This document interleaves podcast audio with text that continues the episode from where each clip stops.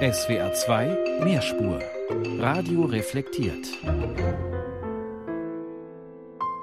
Sie mögen lachen, ich will es trotzdem mal sagen. Verzeihung, dass wir Sie jetzt mit dieser Sendung belästigen. Dass wir miteinander wahrscheinlich viel werden verzeihen müssen in ein paar Monaten.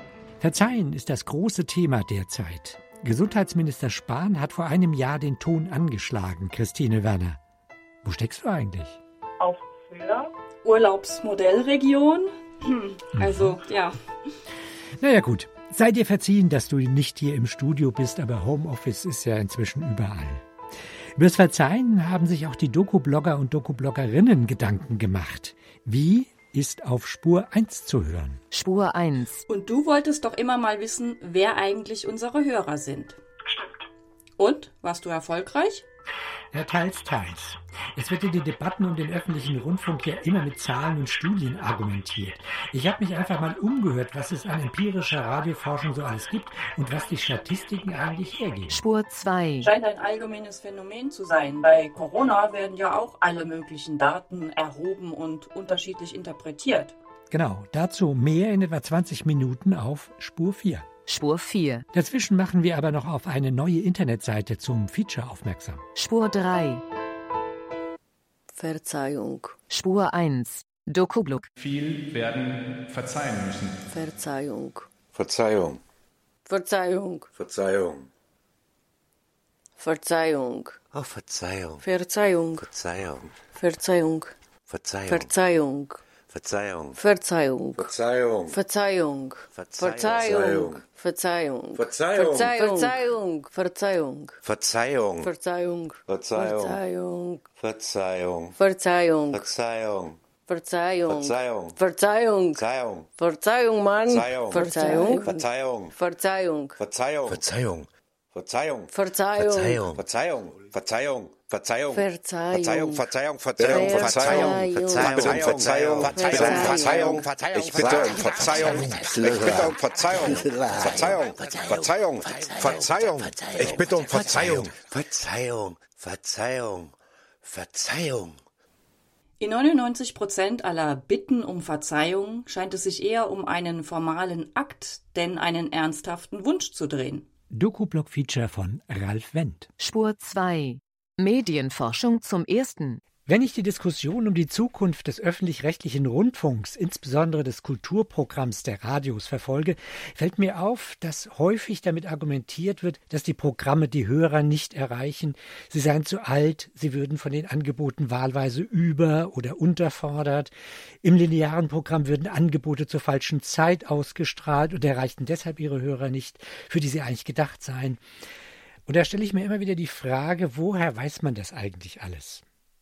Tja, und auf der Suche nach Antworten kam ich darauf, einen Medienforscher zu fragen, zum Beispiel Matthias Eckert, Leiter der Medienforschung im Hessischen Rundfunk und zugleich für die ARD an der Mediennutzertypologie von ARD und ZDF beteiligt.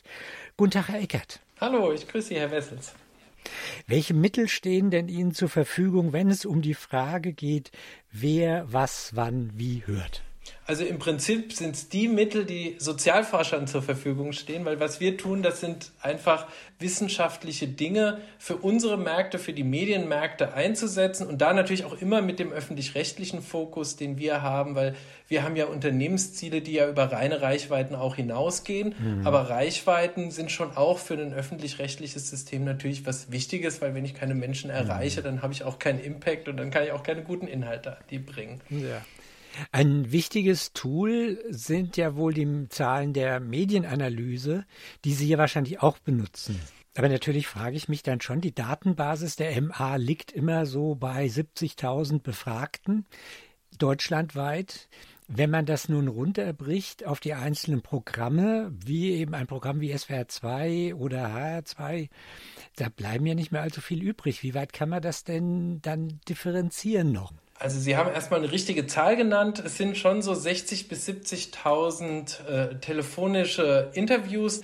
Das ist schon mal eine ordentliche Hausnummer. Aber Sie haben natürlich recht. Ähm, Radio, der Radiomarkt ist ein regionaler Markt, der sich in Bundesländern oder teilweise noch kleinräumiger gliedert. Wenn ich dann in diese Märkte reinzoome und dann noch in Teilbereiche, teilweise in sehr spezifische ähm, Angebote reinzoomen und dann, wie Sie richtig sagen, die Viertelstundenreichweite nehmen und dann vielleicht noch am Sonntag oder so. Natürlich mhm. gerät mhm. das Ganze da irgendwo an eine Grenze. Gibt es denn Studien sozusagen zu den Kulturprogrammen? Äh, werden die denn einzeln mal untersucht, dass man genau weiß, was sind denn das eigentlich für Hörer? Das ist sehr unterschiedlich, was gemacht wird. Und es wird in der Regel schon zu Kulturwellen auch Forschung gemacht. Man muss immer gucken, auf welcher Ebene das ist. Und so diese Frage, welche Zielgruppen sind so in meinem Programm drin und was fragen die so nach? Dazu gibt es meistens schon ganz gute Informationen. Und was mir so als Perspektive schon auch wichtig ist, ich glaube, man darf nicht immer nur den Blickwinkel darauf richten, wer hört mich jetzt und wen habe ich im Bestand, sondern man muss immer auch sehr genau schauen, wer interessiert sich, am Beispiel einer Kulturwelle, wer interessiert sich für Kultur und in welcher Dimension und wie kann ich diese Menschen erreichen. Sie haben eben nochmal gesagt, es gibt tatsächlich Forschung auch zu, der, zu einzelnen Kulturprogrammen. Warum werden die so selten veröffentlicht? Naja, erstmal muss man sagen, wir Medienforscher machen in allererster Linie mal Programmforschung. Das muss man schon sagen. Also um Menschen, die Programm verantworten, Programm erstellen, um denen Hilfsmittel zu geben. Programmforschung ist schon eine strategische Forschung, die nicht immer dazu gedacht ist, sie zu veröffentlichen, sondern um das, was für die Öffentlichkeit gemacht wird, um das einfach besser zu machen. Matthias Eckert, Medienforscher im Hessischen Rundfunk und an der Mediennutzertypologie von ARD und ZDF beteiligt. Vielen Dank. Ja, sehr gerne. Spur 1, Dokublock. An- und Entschuldigungen, eine Wellenbewegung. Hat Küss die Frauen seinen Dokublock-Beitrag genannt. Du bist ein Nazi. Nein, du bist ein Nazi. Nein, du bist ein Nazi. Nein, du bist ein Nazi. Nein, du bist ein Nazi. Nein, du bist ein Nazi. Nein, du bist ein Nazi. Nein, du bist ein Nazi. Nein, du bist ein Nazi. Nein, du bist ein Nazi. Nein, du bist ein Nazi. Nein, du bist ein Nazi. Nein, du bist ein Nazi. Nein, du bist ein Nazi. Nein, du bist ein Nazi.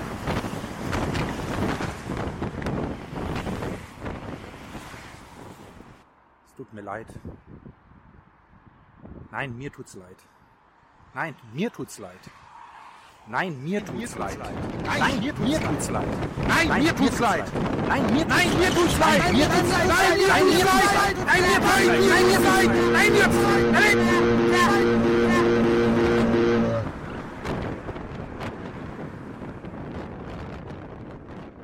Spur 2. Medienforschung zum Zweiten. Nicht nur über die Medienforschung möchte der öffentlich-rechtliche Rundfunk mehr über sein Publikum erfahren. In einem gerade angelaufenen Projekt sucht er den direkten Kontakt mit seinen Hörern und Zuschauern. ARD Zukunftsdialog nennt sich das und Birand Bingül als Leiter der ARD Kommunikation ist dafür mitverantwortlich. Guten Tag, Herr Bingül. Guten Tag, Herr Wessels. Es gab bereits eine Auftaktveranstaltung mit ausgesuchten Teilnehmern und Mitarbeitern der ARD. Da sollten die Themen festgelegt werden, die in den kommenden Monaten dann ausgiebig und öffentlich diskutiert werden. Jeder kann dabei mitmachen. Was ist denn da an Themen herausgekommen? Neben Lob und, und Kritik zu aktuellen Dingen jetzt nach vorne gerichtet, hat das Publikum uns gesagt, die Bürgerinnen und Bürger, macht doch mehr im Bereich Wissenschaft und, und Bildung und Bildung auch in einem weiteren Sinne, auch hintergründig ein Teilnehmer hat auch gesagt, ich verstehe unter Bildung auch, dass sie im Bereich der Fiktion bei Spielfilmen sowas wie Charité machen, wo ich auch ein bisschen was äh, aus der Geschichte heraus mitnehmen kann, auch wenn es eben Fiktion ist und keine Dokumentation. Es ist sehr stark gekommen, auch das Thema bildet die Meinungsvielfalt breiter ab.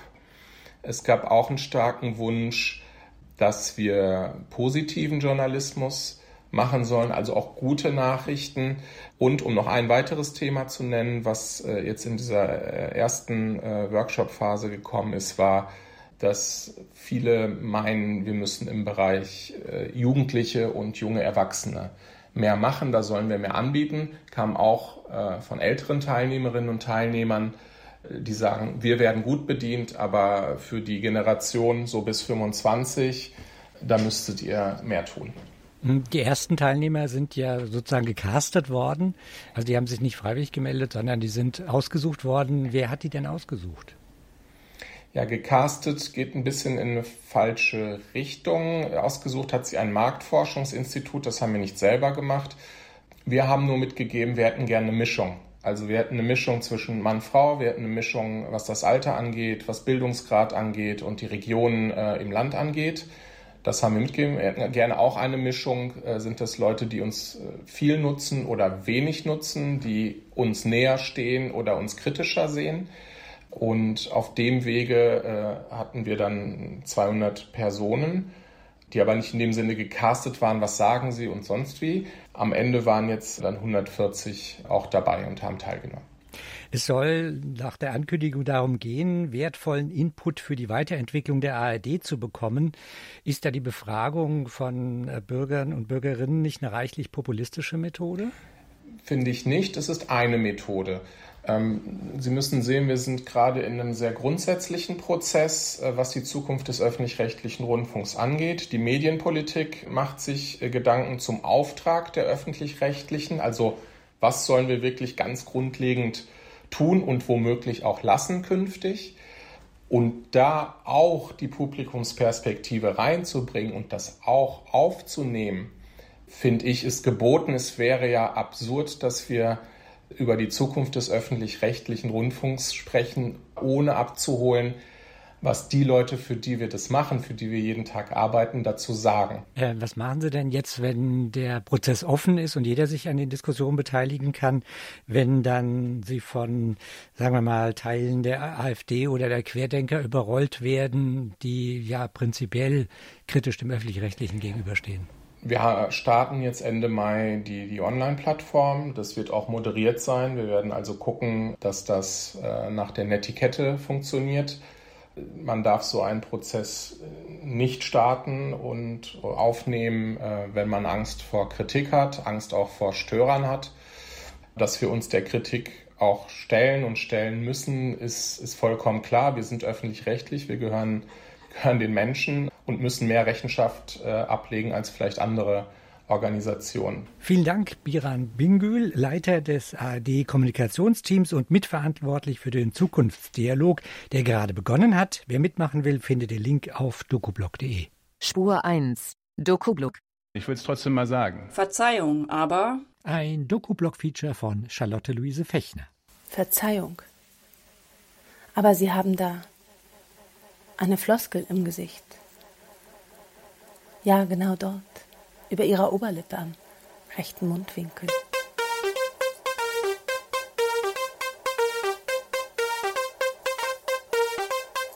Verzeihung, aber könnten Sie bitte Ihren Diskurs von meinem Knie nehmen und ihn irgendwo platzieren, wo ich ihn auch sehen kann? Ja, hier auf dem Tresen vor uns ist wunderbar.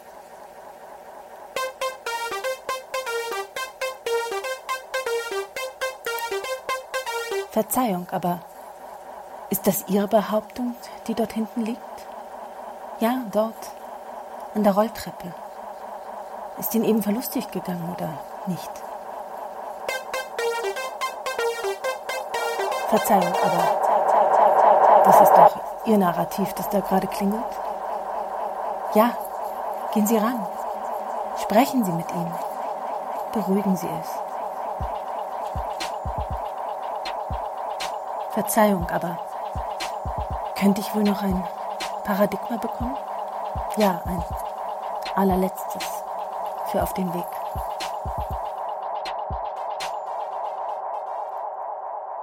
Spur 2. Medienforschung zum Dritten. Die Rundfunkanstalten betreiben jede Menge Medienforschung, um herauszufinden, wer ihre Programme und Sendungen on-air, online, als Stream oder Podcast hört und sieht. Untersuchungen zu einzelnen Programmen, etwa Kulturprogrammen, sind dabei eher selten. Diese Senderforschung ist natürlich immer interessengeleitet, soll der Programmoptimierung dienen. Was ist davon zu halten? Und wie sieht es mit senderunabhängiger Forschung etwa an Universitäten aus? Gibt es sowas? Dazu möchte ich jetzt mit Professor Dr. Uwe Hasebrink, Direktor des Leibniz-Instituts für Medienforschung am Hans-Bredow-Institut, sprechen. Guten Tag, Herr Hasebrink. Ja, guten Tag, Herr Wessel. Die Medienforschung der Landesrundfunkanstalten dient Programmzwecken. Die Daten der äh, bundesweit erhobenen MA das ist ja sozusagen der Standard in der ARD, die stammen aus Werbeträgerstudien, sind also auch irgendwie interessensgeleitet. Stellt das aus Ihrer Sicht ein Problem dar? Zunächst einmal stellt es kein Problem dar, wenn man die Grenzen kennt. Diese Studien sind sehr wertvoll, weil sie erstmal eine verlässliche, stabile Basis über die Bedeutung einzelner Radioprogramme im Hörverhalten bundesweit darstellen. Insofern leisten sie einen wichtigen Punkt. Jeder Hörfunkveranstalter bekommt eine Rückmeldung darüber, wie viele Menschen zu welcher Zeit welches Programm hören. In der Hinsicht ist diese Unternehmung unschlagbar ähm, und eine wichtige Rückmeldung. Aber weit darüber hinaus geht die Leistung eben in der Tat nicht, äh, jedenfalls wenn es so betrieben wird wie in der Radioforschung. Gibt es denn außerhalb der Medien selber, außerhalb der Rundfunkanstalten und der MA noch universitäre Forschung zu diesem Bereich?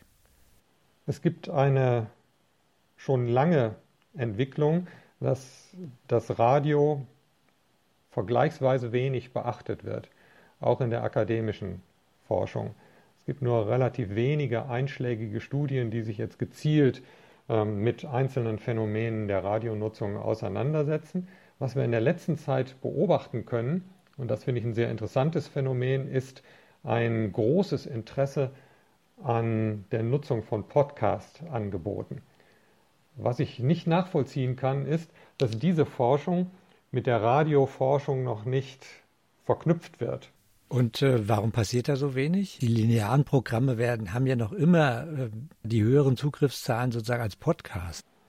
Radio ist eben einfach da, wie eine Selbstverständlichkeit und entsprechend gibt es wenige Anlässe, äh, sich jetzt genauer mit dieser Forschung auseinanderzusetzen. Das können wir schon sehr lange äh, beobachten.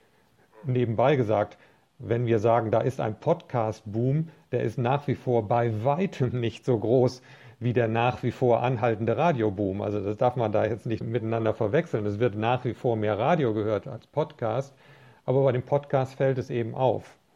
Und für meine Begriffe sind diese Podcasts interessant als Hinweis darauf, dass es ein Interesse in der Bevölkerung gibt an Hinhörradio. Vielen Dank, Professor Dr. Uwe Hasebrink, Direktor des Leibniz-Instituts für Medienforschung am Hans-Bredow-Institut in Hamburg. Bitte schön und schönen Tag. Spur 1, Dokublock. Jetzt reicht's aber mit Medienforschung. Ja, Entschuldigung. Ich habe mit allen dreien noch viel länger gesprochen. Wem also die Ausschnitte eben nicht gereicht haben, findet auf dokublog.de noch mehr. Einige Entschuldigungen scheinen direkt aus der Hölle zu kommen. Damit meinst du jetzt aber nicht mich. Nein, das hat Sebastian Hocke zu seinem Doku-Blog-Feature geschrieben, mit dem Titel Wiedergutmachung. Ein Fehler ist ein Fehler. Daran ändern auch Besserungsabsichten nicht. Im Gegenteil. Der Wunsch nach Umkehrung mündet schnell in der Katastrophe. Ich äh, rufe jetzt lieber nochmal an. Also, ich hatte da so eine Eingebung. Ich war jetzt gerade nochmal bei euch zu Hause. Also ich hatte ja das Auto rausgefahren, um an das Boot zu kommen, aber irgendwie den Schlüssel. Also das Auto das, stand jetzt nicht da, wo ich es in Erinnerung hatte. Äh, fahr jetzt lieber nochmal zurück und äh, äh Festmacherlein habe ich gefunden. Äh, ich war jetzt nochmal zurückgefahren und äh, habe überall nachgesehen. Äh, naja, macht euch keinen Kopf, ist ja nur ja keiner drin und, und die Polizei ist benachrichtigt. Ich hatte jetzt eigentlich um drei einen Zahnarzttermin, aber mache ich ja gerne. Achso, was ich noch fragen wollte, wie, wie, wie viele Katzen hattet ihr jetzt? Zwei oder drei? Drei Katzen, oder? Also Elfi war die, wie war die bunte und, und, Fridolin habe ich jetzt auch gesehen, aber Caroline, äh, die, die muss mir ja, als ich den Autoschlüssel von drin geholt die, habe. Ja, sorry ähm, für die Umstände. Ich bin da dran. Äh, Tierheim habe ich jetzt jedenfalls angerufen. Wenn die eine Katze finden, die Caroline heißt, dann, dann, dann ist das, dann ist das bestimmt. Macht euch einen schönen Urlaubstag. Hey, äh, gute Nachrichten. Äh, ich habe jetzt in der Nachbarschaft eine Katze gefunden, die sieht aus die, wie die ist jetzt im Haus. Äh, irgendwie vor dem Haus noch eine, die genauso aussieht. Ich, ich würde jetzt ähm, sorry, einfach also, die die andere Katze von draußen reinbringen, äh, aber ich habe mich äh, ausgesperrt. Sorry. Ja, also ich hatte jetzt nicht nur eure Schlüssel bei ich euch im Haus gelassen also, und abgesperrt, ähm, sondern auch meine. Naja, jedenfalls lange Geschichte, kurzer Sinn. Keine Sorge, ich habe jetzt war kein äh, ein Fenster kaputt machen das, müssen. Oben auf der Terrasse jetzt ein das, Dieb schon eine Leiter dabei haben, ne? Oder, oder sich eine leihen, so wie ich. Ja, ähm, ja sorry nochmal für die Umstände.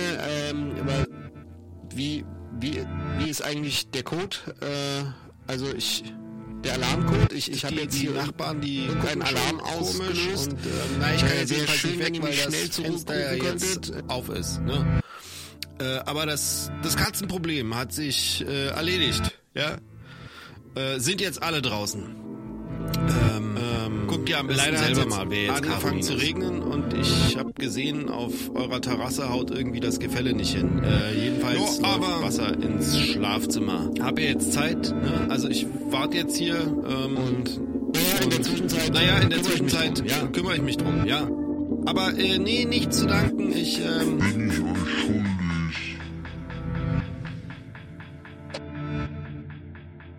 Spur 3. Neues vom Feature. Über Hörspiele gibt es viele mehr oder weniger dicke Bücher. Es ist als Genre bekannt. Vom Feature, dem Radiofeature, gilt das nicht, was vielleicht auch mit am Begriff liegt. Daher trägt eine neue Internetseite nicht den Begriff Feature im Titel, sondern sie heißt Wirklichkeit im Radio. Benannt ist sie nach einer Reihe im Deutschlandfunk Kultur, die Feature-Redakteur Ingo Kottkamp betreut. Hallo Ingo. Hallo. Warum heißt die Seite und das Deutschlandfunk Kulturprojekt nicht Feature, sondern Wirklichkeit im Radio?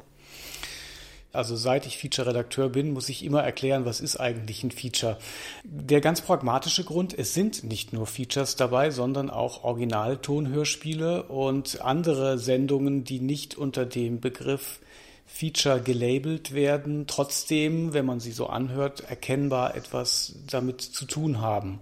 Da kommt natürlich ein, ich gebe zu, höchst problematischer Begriff, der der Wirklichkeit hinein. Ähm, aber irgendwas ist ja mit diesen Features und diesen Doku-Hörspielen, dass man da an irgendwie an etwas Echtes ran will, an ein echtes Geschehen oder einen, einen echten O-Ton. Also versuchen wir mal ein paar davon ähm, zu Gehör zu bringen und zu Mhm. diskutieren. Das ist ja auch eine Seite, die, in der sehr viel darüber diskutiert und gesprochen. Eine andere Frage, es soll kein Feature-Kanon gebildet werden, steht äh, auf der Seite, sondern es ist ein Streifzug durch die Geschichte eines Genres. Also fehlen prominente Namen, die man mit dem Feature verbindet. Axel Eggebrecht, Alfred Anders, Helmut Kopetzky und so weiter, von den Jüngeren ganz zu schweigen. Ja, anders stimmt nicht, anders hatten wir, da haben wir nur noch nicht die Rechte geklärt. Also um, vielleicht vorwegzunehmen, es sind einige äh, prominente Namen durchaus dabei. Es war tatsächlich eine relativ frühe Entscheidung, die wir gefällt haben, dass wir uns davon freimachen, bestimmter Kanon an Figuren, die so diskutiert werden, müssen dabei sein. Nein, die müssen nicht Mhm. dabei sein. Äh, der stattdessen mehr Ausreißer, mehr Neuentdeckungen, mehr Quereinsteiger. An wen richtet sich die Seite? Habt ihr eher das allgemeine Feature-Publikum im Blick oder Feature-Redakteure, die daraus ihr Programm bestücken sollen? Oder wen habt ihr im Blick? Wir haben keine Spotify-mäßige Zielgruppenanalyse gemacht. ähm, eigentlich ist das mittel- bis langfristige Ziel genau das, was ihr auch in Docker macht, nämlich äh, zum Radio-Feature eine Diskussion ins Leben zu rufen, analog zur Diskussion über den Dokumentarfilm. Also eben dieses Fach, dieses Genre diskursfähig und interessant zu machen. Also eine Seite für Feature-Fans und solche, die es werden wollen. Ja, sehr gut. Sehr gut auf den Punkt gebracht. Vielen Dank, Ingo Kottkamp, Feature-Redakteur im Deutschlandfunk Kultur und Leiter des Projekts Wirklichkeit im Radio. Alles zusammengeschrieben, .de und Sie sind auf der entsprechenden Internetseite. Links natürlich auch auf dokublog.de. Dankeschön. Spur 1. Dokublog. Vor der Bitte um eine Auskunft bitte um Entschuldigung bitten oder um Verzeihung. Erfahrungen von Tom Heithoff. Verzeihen Sie, dürfte ich Sie kurz zu etwas fragen? Äh, entschuldigen Sie, dürfte ich Sie kurz was fragen? Verzeihen Sie, dürfte ich Sie etwas. Verzeihen Sie, dürfte ich Sie kurz stören? Nö. Entschuldigung. Spur 4. Eilmeldung. Schnell wird mal was in den Äther geblasen oder auf unsere Smartphones gepusht. Hauptsache, die Meldung ist rasch raus. Wir bleiben bei Zahlen und Studien, die immer wieder für alle möglichen Argumentationen herhalten müssen, als ob sie die Wirklichkeit greifbar und begreifbar machen könnten. Heute kümmert sich Samira El-Wazil um das, was durch die Medien geistert. Jede Eilmeldung kann in ihrer publizistischen Relevanz dadurch veredelt werden, dass sie zum Gate erklärt wird. Und diese Woche hatten wir sogar ein doppeltes Gate, das Divi-Gate, das so wackelig war, dass es zum Divi-Gate-Gate wurde. Was war passiert? Menschen aus den Gesundheitsberufen warnen seit Beginn der Corona-Krise vor einer Überbelastung der Intensivstationen. Sowohl der Pfleger Ricardo Lange als auch die Ärztin Carola Holzner, bekannt als Doc Caro, berichten von untragbaren Zuständen auf Intensivstationen, welche Ärztinnen und Pfleger an die Grenzen der Belastbarkeit brächten. Zudem war dies eines der politischen Hauptargumente für die Maßnahmen zur Eindämmung der Pandemie. Es ging auch immer bei allem darum, einen Kollaps des Gesundheitssystems zu verhindern. Querdenker und scharfe Maßnahmenkritiker stellten allerdings die Aussagen von Ärzten und Ärztinnen, Pflegern und Schwestern in Frage. Sind die Intensivstationen wirklich so überbelastet wie behauptet? Im Internet habe man doch so Videos und Fotos von leeren Betten gesehen. Oder aber andersherum, sind Intensivstationen nicht immer und sowieso schon irgendwie voll, so ganz unabhängig von Corona? Übertreiben die Menschen aus den Gesundheitsberufen einfach ein bisschen? Vielleicht um einer geheimen Regierungsagenda zu folgen oder aber um sich wichtig zu machen? Und dann kam am Sonntag ein Thesenpapier zur intensivmedizinischen Versorgung in der Corona-Pandemie, das all diesen raunigen Argwohn bestätigen sollte. Zahlen schwarz auf weiß, die angeblich belegen, die Angst vor Überbelastung ist unbegründet. Dazu am Montag ein Interview in der Welt mit einem der Autoren des Papiers, Mediziner und Gesundheitsökonom Matthias Schrappe. Dieses Gespräch war wie Wasser auf Mühlen der Konspirationswitternden. Querdenker fühlten sich bestätigt, alles sei nur politische Panikmache. Schrappe erklärt in dem Interview und in dem Thesenpapier, es habe rückwirkend eine Korrektur der Intensivkapazitäten gegeben. Oha, Korrektur. Oftmals der Euphemismus für manipuliert. Wurden tatsächlich Zahlen zurechtgeschrieben, um das Narrativ der Überbelastung stricken zu können? Schrappe und seine Kollegen haben, um diese Aussage zu tätigen, einen Blick in das sogenannte Divi-Intensivregister geworfen, welches die Zahl der Intensivbetten deutschlandweit durch Registrierung der Betten dokumentiert. Im Interview mit der Welt erklärt Schrappe, man habe retroaktiv in die Zahlen eingegriffen, so dass 3000 Betten weniger verzeichnet sind. Und er spekuliert, dass dies erfolgte, um die Krankenhauserlöse zu maximieren. Und das wäre in der Tat ein Gate, das diesen Namen verdienen würde. Wo waren diese 3000 Betten hin? Für die Welt war dies natürlich ein Scoop, der in Form des Interviews und eines sich darauf beziehenden Kommentars verbreitet wurde. Daraufhin meldeten Wissenschaftsjournalisten allerdings Zweifel an der Interpretation der Zahlen an. Taz-Journalist Malte Kreuzfeld zum Beispiel merkte auf Twitter an, dass seit 4. März Kinderbetten in der Intensivbettenerhebung der Divi rausgerechnet werden. Da sie für erwachsene Covid-Patienten nicht belegbar wären, wurden sie aus der Statistik rausgenommen. Und jetzt raten Sie mal, um wie viele Betten es sich handelt. Genau, 3000. Laut Spiegel gab es in der Auswertung der Zahlen zudem noch weitere Ungenauigkeiten. Zum Beispiel wurden verschiedene Datenquellen genutzt. An anderer Stelle hat sich das Autorenteam rund um Schrappe auch schlicht verrechnet und zum Beispiel eine Spitzenlast an Patienten mit einer Gesamtzahl der Patienten verwechselt. Die Welt hat nun einen eingehenden Faktencheck veröffentlicht, in welcher sie die Behauptungen von Schrappe korrigiert. Diese öffentliche Klarstellung der verbreiteten Falschaussagen ist natürlich so wichtig wie richtig, aber damit ist der falschen Geist schon längst aus der Lampe befreit worden. Das Portal Die Medieninsider kam nicht umhin festzustellen, dass die Verbreitung der Falschaussagen von Schrappe der Welt Abonnentenrekorde verschafft hat. Und auffällig ist auch, dass das Originalinterview ohne Korrekturen und ohne Verweis auf den Faktencheck nach wie vor unverändert online ist. Für die Welt hat sich das Digigate Gate ökonomisch auf jeden Fall gelohnt. Was bleibt, ist allerdings ein Vertrauensverlust in die Wissenschaft und auch in die Aussagen der Menschen aus den Gesundheitsberufen, was ich vielleicht am frechsten und am alarmierendsten finde. Dass Personen, die gerade komplett vom Gesundheitssystem zerrieben werden und auf Anschlag arbeiten, wie der Pfleger Ricardo Lange oder die Ärztin Carola Holzner, mit diesen Spekulationen implizit unterstellt wird, sie würden einfach nur übertreiben. Und das war Mehrspurradio reflektiert im Mai. Mitgemacht haben Berat Bingül, Gisela Brunn, Matthias Eckert, Charlotte Luise Fechner, Küsti Frauen, Uwe Hasebrink, Rudyard Hasel, Tom Heithoff, Sebastian Hocke, Ingo Kottkamp, Samira El-Wazil, Ralf Wendt, Christine Werner und Wolfram Wessels. Die ausführlichen Gespräche und alle Beiträge stehen wie immer auf dokublog.de. Und das Thema für die neuen O-Töne und Feature lautet Aufgehört. Hoffentlich hat der Lockdown bald aufgehört. Wie klingt das, wenn eine Musik, ein Geräusch, ein Gespräch aufhört? Oder eine Beziehung? Ist das gut, wenn etwas aufhört oder eher schlecht? Wir sind gespannt, was Ihnen einfällt, auch zum Kurzdoku-Wettbewerb. Da lautet das Thema Was tun? Bis zum 1. August können Sie noch was einreichen. Mehr dazu auf dokoblog.de. Verzeihung.